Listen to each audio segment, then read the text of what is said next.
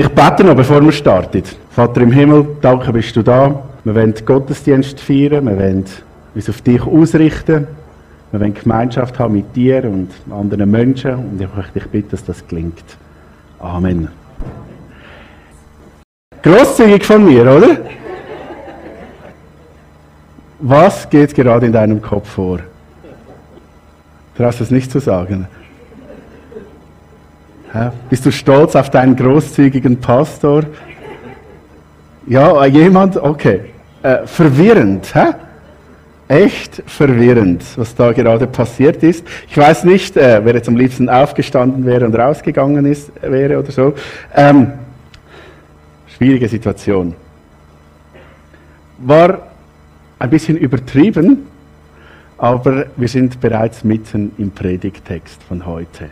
Und ich freue euch, mich mit euch da hinein ähm, zu tauchen in die Worte von Jesus in der Bergpredigt. Wir sind in der Bergpredigt ähm, seit November und es wird bis Ostern äh, bleiben wir in dieser Bergpredigt. Und Ziel ist es, die Worte von Jesus zu verstehen und dass es eine Relevanz in unser Leben bekommt. Und wir haben ja ein, ein Jahresvers gezogen aus 2 Timotheus 3,17, was heißt, dass wir, wenn wir das Wort haben, das Wort Gottes, die Worte von Jesus, sind wir für alles gerüstet. Und diese Worte wollen wir miteinander anschauen, gerade auch wenn es um das Thema Großzügigkeit geht heute Morgen.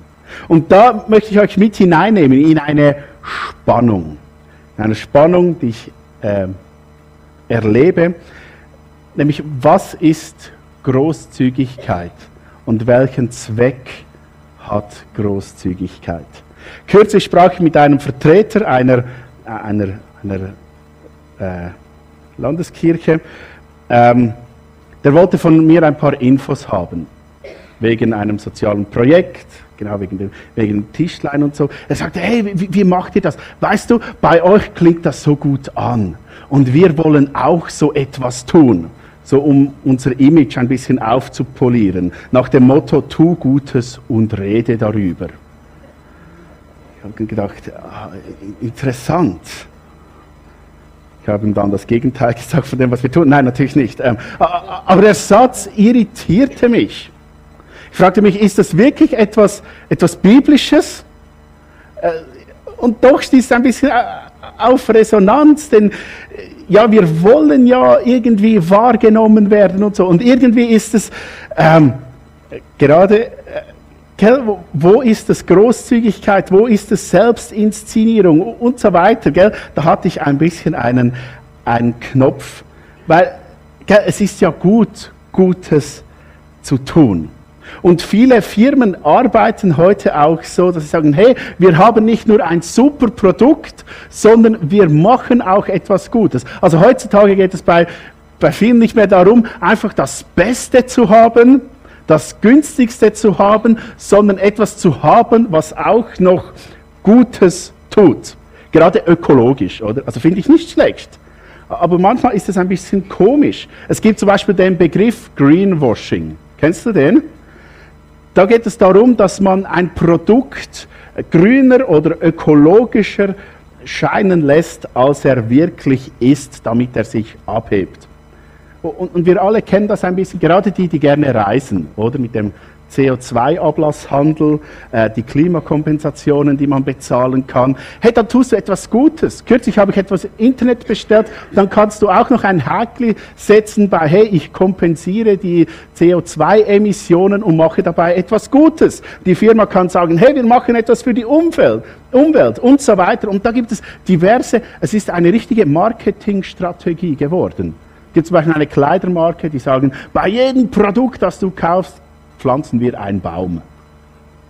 Okay, ich kann shoppen und Gutes tun. Oder äh, bei zehn kauften Kleidern verschenken wir den Obdachlosen auch ein T-Shirt oder so. Es gibt Agenturen, die machen Geld damit, Leuten zu beraten, wie sie Greenwashing betreiben können. Wollt ihr zwei Beispiele? Achtung, ähm, es wird ein bisschen absurd.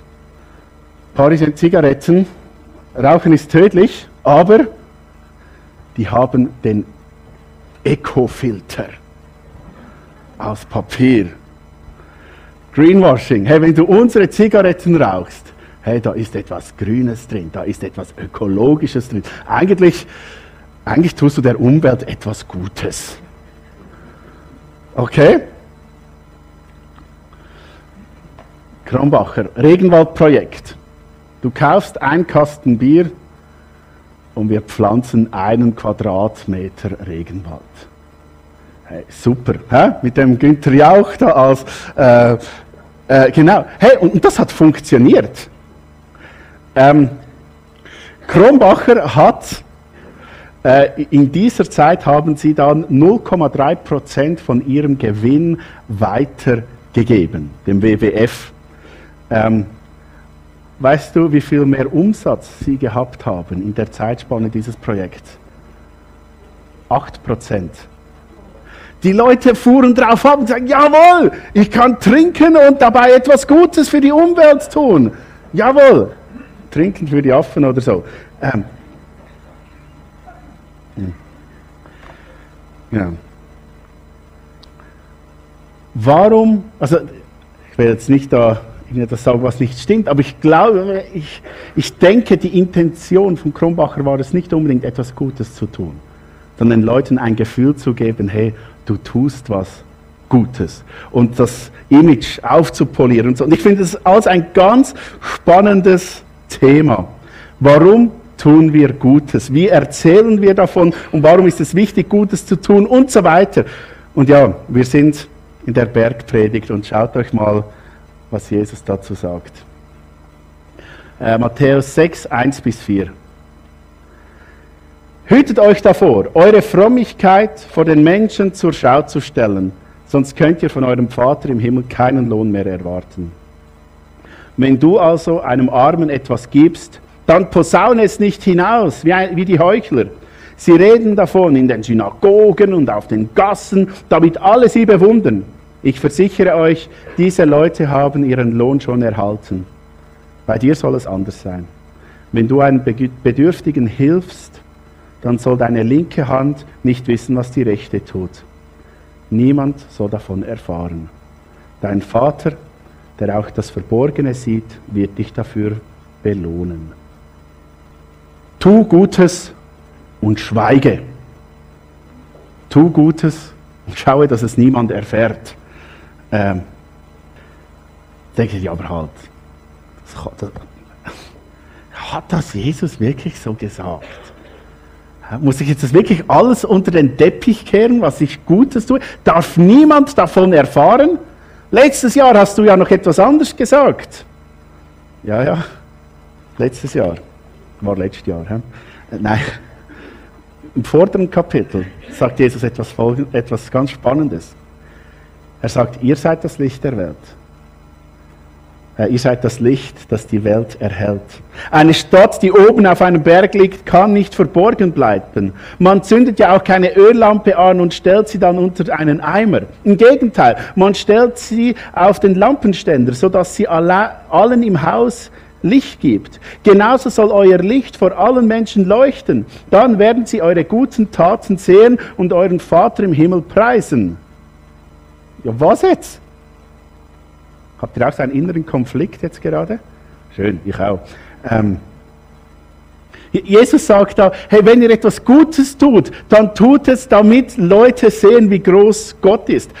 Und vorher sagt er, ja, schaut, dass niemand sieht. Also entweder widerspricht sich Jesus, oder, was eher der Fall ist, wir müssen genauer hinschauen. Und das wollen wir heute tun. Und ich sage euch schon jetzt, ich löse es schon auf. Ist gut. Es geht nicht darum, was wir tun, nicht einmal wie wir es tun, sondern warum wir es tun.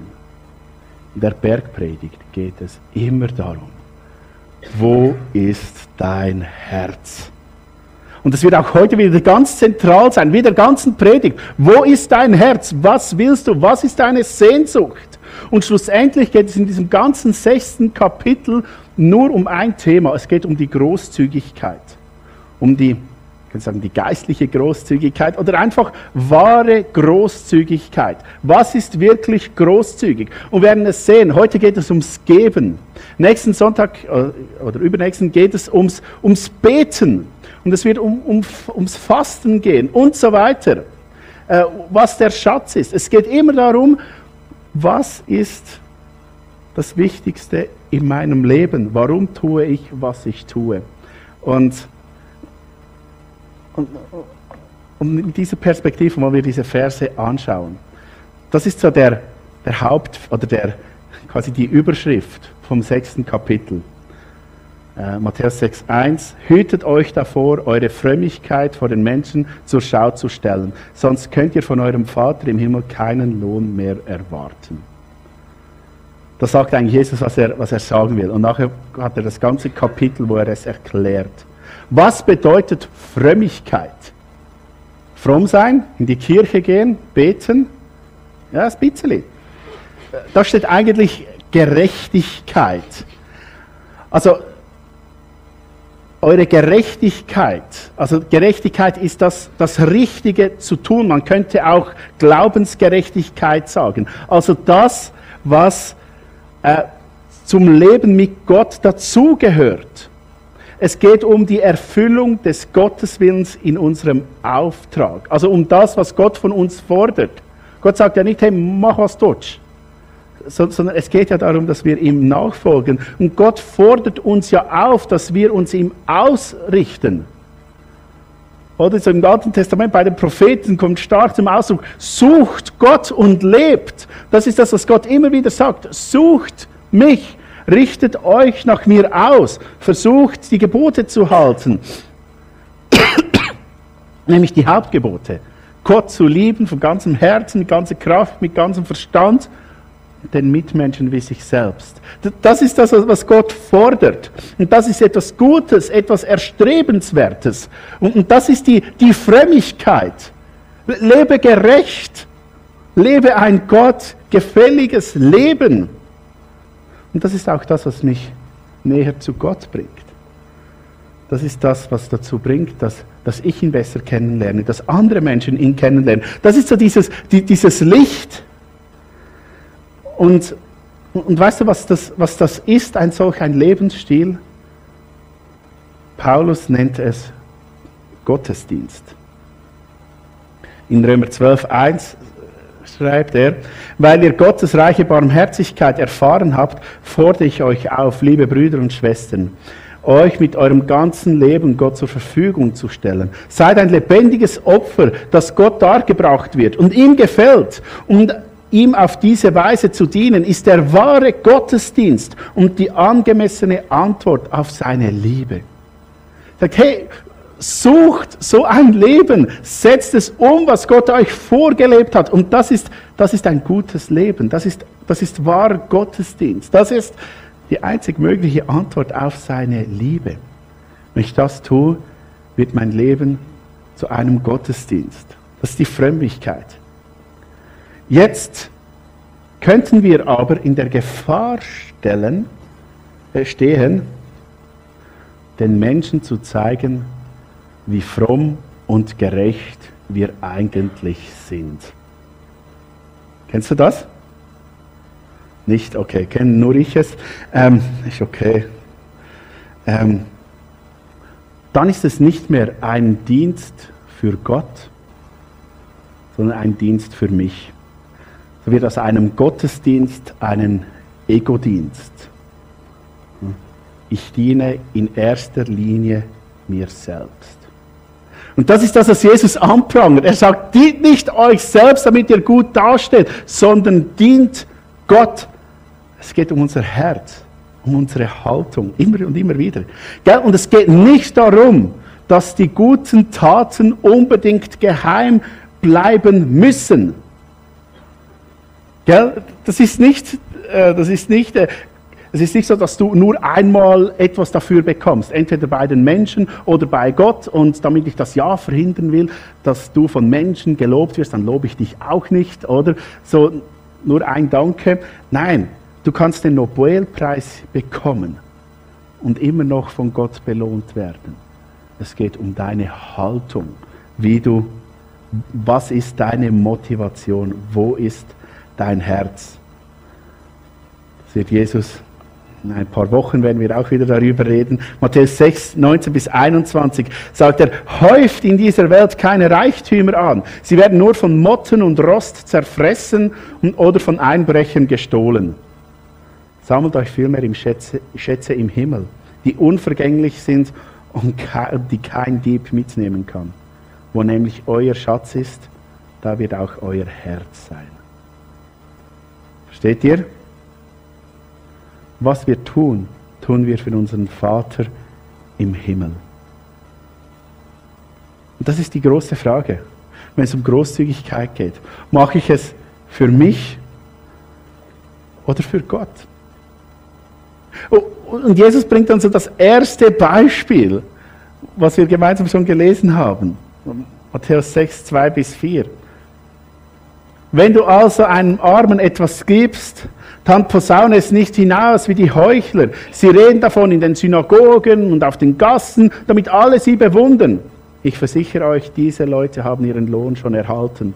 Bei dir soll es anders sein. Wenn du einem Bedürftigen hilfst, dann lass deine linke Hand nicht wissen, was die rechte tut. Niemand soll davon erfahren. Dein Vater, der auch das Verborgene sieht, wird dich dafür belohnen. Hm? Da geht es um, um Heuchelei. Wenn ich meine Großzügigkeit offensichtlich offenbare, ist es nicht großzügig, sondern den Kauf von Bewunderung. Das wollte ich vorhin erreichen mit dem Zahnnötli, hat nicht geklappt. Äh, gut, so arm ist Robin auch nicht. Äh, vielleicht war das das Problem. Nein, ähm, manchmal will man sich Bewunderung kaufen. Und Jesus braucht da die Übertreibung als didaktisches Mittel. Vielleicht hast du es gemerkt. Gell? Also es gibt jetzt keine Dokumentation, dass Leute da das hinausposauten durch die Straße gingen und sagen, hey, ich habe gespendet, hurra, feiert mich. Ähm, ist ein bisschen übertrieben. Und auch, dass, dass die Linke nicht weiß, was die Rechte gibt, ist ja auch nicht möglich. Oder? Also aus, ja, vor allem nicht im Zeitalter von E-Banking und so, wird es schwierig. Bei den meisten läuft das ein bisschen über das Hirn. Ähm, äh, es funktioniert nicht. Aber Jesus äh, übertreibt da ganz bewusst. Er, sa er sagt einfach, ich glaube, er will damit sagen, bilde dir nichts ein auf das, was du gibst. Mach dir daraus keine Bedeutung. Du hast gegeben und hast keinerlei Anspruch mehr darauf, von irgendetwas von irgendjemandem irgendetwas zurückzubekommen. Und ich glaube, das ist ein Schlüssel der, oder eine Definition von Großzügigkeit. Großzügig zu sein bedeutet, nichts retour zu erwarten. Sogar auf den Anspruch zu verzichten, und jetzt wird es hart, Dankbarkeit zu erhalten.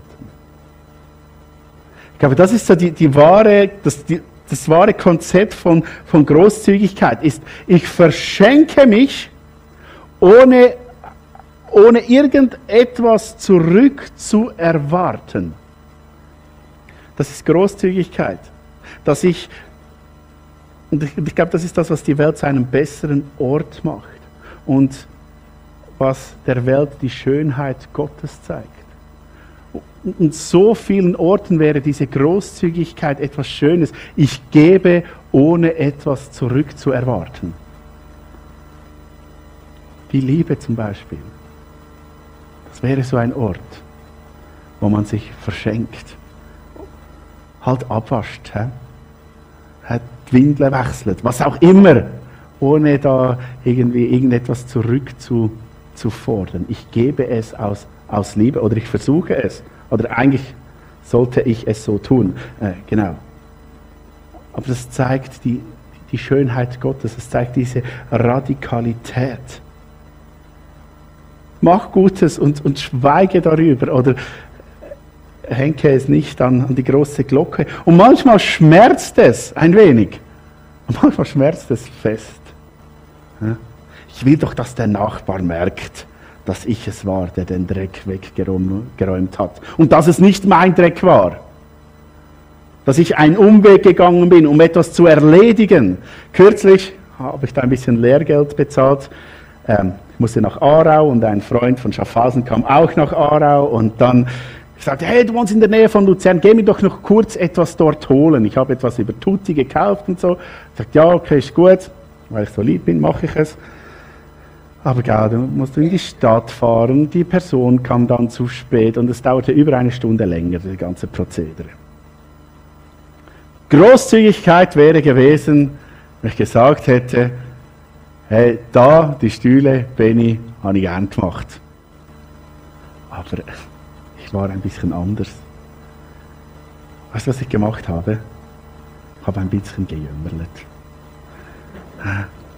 Ja, weißt es ist fast eine Stunde gegangen. Ja, nein, eigentlich mehr als eine Stunde. Und ja, ja, und sie kam zu spät. Und ja, es war im Fall im vierten Stock, gell. Und ja, ich musste die Stühle noch weit tragen wegen Parkplatz und so weiter. Ich, ah, ich habe versagt. Ich war nicht großzügig.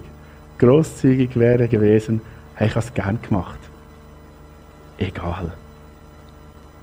Großzügigkeit ist mein Gegenüber nicht wissen zu lassen, wie hoch seine Schuld wirklich ist. Großzügigkeit bedeutet nicht weniger zu tun, auch wenn es niemand sieht. Und schaut, da wird so, weißt du, wenn ich es nur wegen der Anerkennung mache, ist die Selbstinszenierung nicht weit. Und der beste Freund der Selbstinszenierung ist die Heuchelei. Und das ist etwas Verabscheuendes. Kaum etwas wird in der Bibel von den Propheten und von Jesus mehr kritisiert als die Heuchelei. Heuchelei in dem Sinn, dass man Gottesdienst feiert oder Gerechtigkeit lebt, da wo es sichtbar ist, um etwas zu gelten, aber im Unsichtbaren mache ich etwas anders. Ich, ich versuche euch da eine das grafisch darzustellen, wie es aussehen könnte. So, so ganz simpel. Das ist die Gerechtigkeit. Kennt ihr, was das ist? Ein Auge, genau. Ja?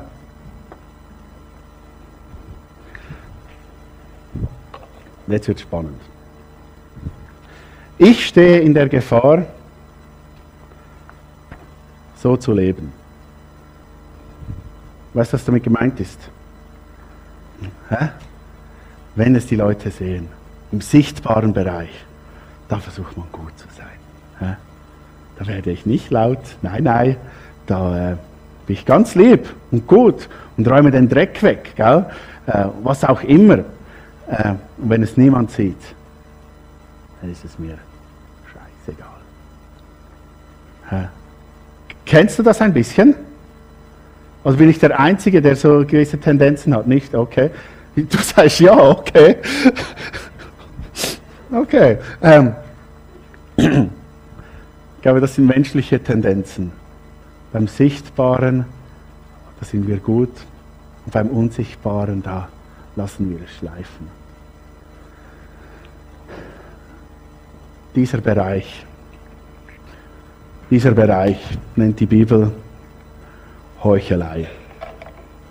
Und das ist etwas, was, was Gott verabscheut. Und ich, ja, ich verlange jetzt nicht, dass ihr, wenn du dich da ein bisschen identifiziert, du diesen da machst. Dann sagt, okay, gut. Ich mache, ich mache im, Verborgenen nichts Gutes und wenn es die Leute sehen, auch nicht. Gell, erwarte ich nicht, wäre schade.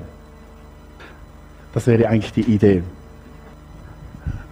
Ein Ziel wäre so zu leben. Ähm, ich, ich schaffe es noch nicht, vielleicht schaffe ich es bis, in, bis ich pensioniert wäre, werde, dass mein Leben auf der Bühne, auf der Kanzel nicht die beste Version meines Lebens ist, sondern die, die normale.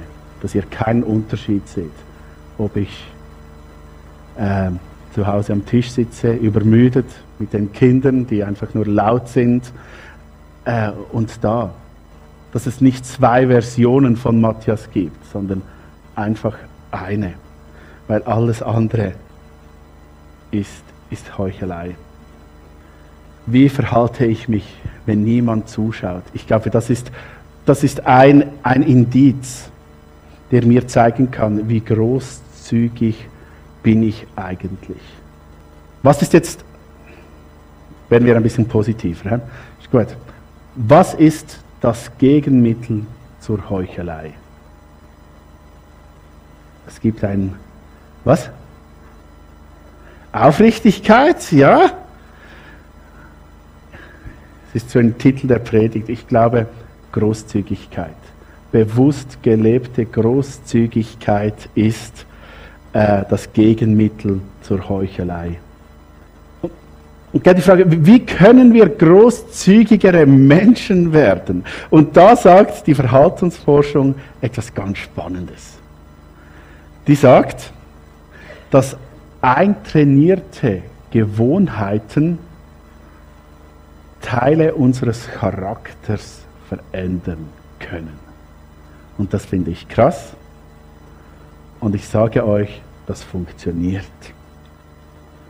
Wenn ich großzügiger sein will oder weniger heuchlerisch leben will, dann fange ich an, großzügig zu sein, ohne etwas zurückzuwollen. Einfach so. Da, wo es niemand sieht. Und ich glaube, das verändert Leben.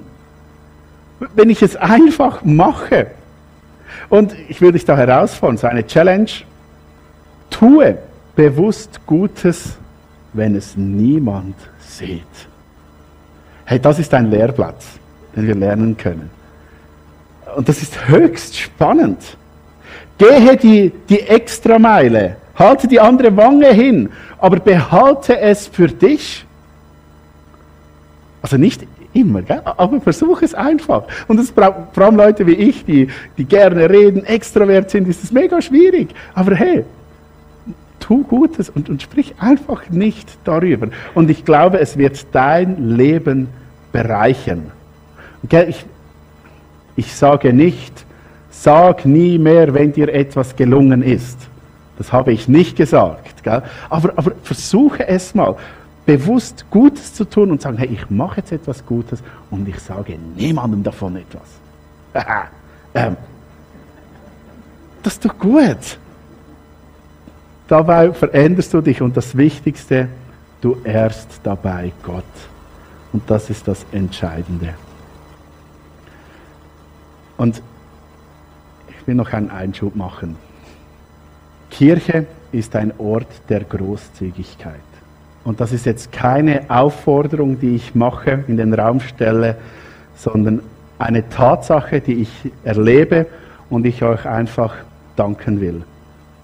Ich erlebe euch, meine Kirche, als eine Gemeinschaft von Menschen, die großzügig sind. Dafür danke ich euch. Wenn ich zum Beispiel die Spenden anschaue, wir leben von freiwilligen, freiwilligen Spenden und ich danke euch dafür, dass wir das Budget vom letzten Jahr fast erreicht haben. Ihr könnt das, die Grafik dort hinten sehen. Der letzte Monat war ziemlich gut. Äh, ja, wir leben von freiwilligen Spenden, das Gebäude zu nutzen, Löhne zu bezahlen, Missionare zu unterstützen und so weiter. Und ich möchte euch Danke sagen dafür. Danke, ermöglicht ihr das mit eurer Großzügigkeit. Aber es ist nicht das, was mich am meisten berührt. Am meisten berührt bin ich, wie stark ihr euch um Menschen kümmert. Ihr seid so großzügig mit eurer Zeit, mit euren Gaben, wie ihr euch einsetzt in die verschiedenen Dienste der Gemeinde und auch Sachen, die, die niemanden sieht, niemanden sieht, wie ihr betet, begegnet, helft, besucht, kümmert, einander zuhört. Top-Leute, die da sind, die sich verschenken. Und das begeistert mich. Dies ist ein Ort, wo Großzügigkeit gelernt werden kann, weil darin viele Vorbilder sitzen für mich in Bezug auf Großzügigkeit. Und dafür möchte ich euch danken. Danke. Kennt ihr schon, was Großzügigkeit ist? Und ja, danke vielmals. Und gemeinsam folgen wir dem Beispiel von Jesus. Gern, ich möchte zum Abendmahl übergehen. Wir wollen heute das Abendmahl feiern und uns auch in dieser Perspektive der Großzügigkeit tun. Weißt du, der Vater im Himmel hat uns Großzügigkeit gelernt, indem Jesus ähm, auf die Welt kam. Jesus kam auf diese Welt und hat alles getan, um Gott zu verherrlichen. Er ist gekommen, um seine grenzenlose Liebe zu zeigen, ohne dafür auch nur irgendetwas zurückzubekommen. Jesus gab seine Königsherrschaft auf. Er kam auf diese Welt, er war ein Niemand. Hatte wenig Freunde, mehr Feinde. Er wurde verachtet. Er starb den schändlichen Tod am Kreuz aus lauter Großzügigkeit uns gegenüber. Und ich will euch äh, die, die Einsetzung des Abendmahls vorlesen, Lukas 22, äh, Verse 19 bis 20. Und, und, und hört mit dem Ohr der Großzügigkeit zu.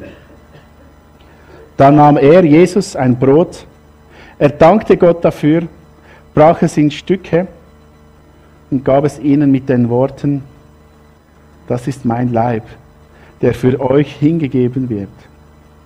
Feiert dieses Mal immer wieder und denkt daran, was ich für euch getan habe, so oft ihr dieses Brot esst. Ebenso nahm er nach dem Essen den Becher mit Wein, reichte ihn den Jüngern und sagte, dieser Becher ist der neue Bund zwischen Gott und euch, der durch mein Blut besiegelt wird. Es wird zur Vergebung eurer Sünden vergossen. Jesus, der, der so großzügig ist und sagt, hey, ich gebe mein Leben für euch.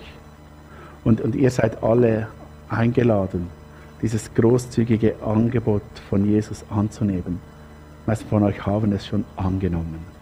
Und das wollen wir im Abendmahl ähm, bekennen, feiern, dass Jesus uns das alles geschenkt hat.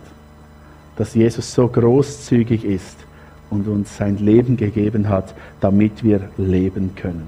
Und ich lade euch, euch ein, diejenigen, die das glauben, ähm, nachher nach vorne zu kommen oder hinten hat es auch eine Station, wo ihr vom Brot und vom Traubensaft nehmen könnt und, und euch so daran besinnen, was Gott für euch getan hat. Seine Großzügigkeit, die in unserem Leben Auswirkungen hat. Und die Leute von euch, die das nicht wirklich glauben, ihr dürft gerne äh, sitzen bleiben. Ähm, genau. Oder ihr könnt auch mit Gott Ordnung schaffen in diesem Moment und dann äh, nach vorne oder nach hinten gehen und dieses Bekenntnis ablegen. Jawohl, Jesus, ich, ich nehme das an, ich danke dir, ich gehöre zu dir. Bevor wir das Abendmahl nehmen, möchte ich noch beten. Vater im Himmel, Danke für deine Großzügigkeit. Danke für deine Liebe. Danke, hast du alles gegeben für uns. Alles.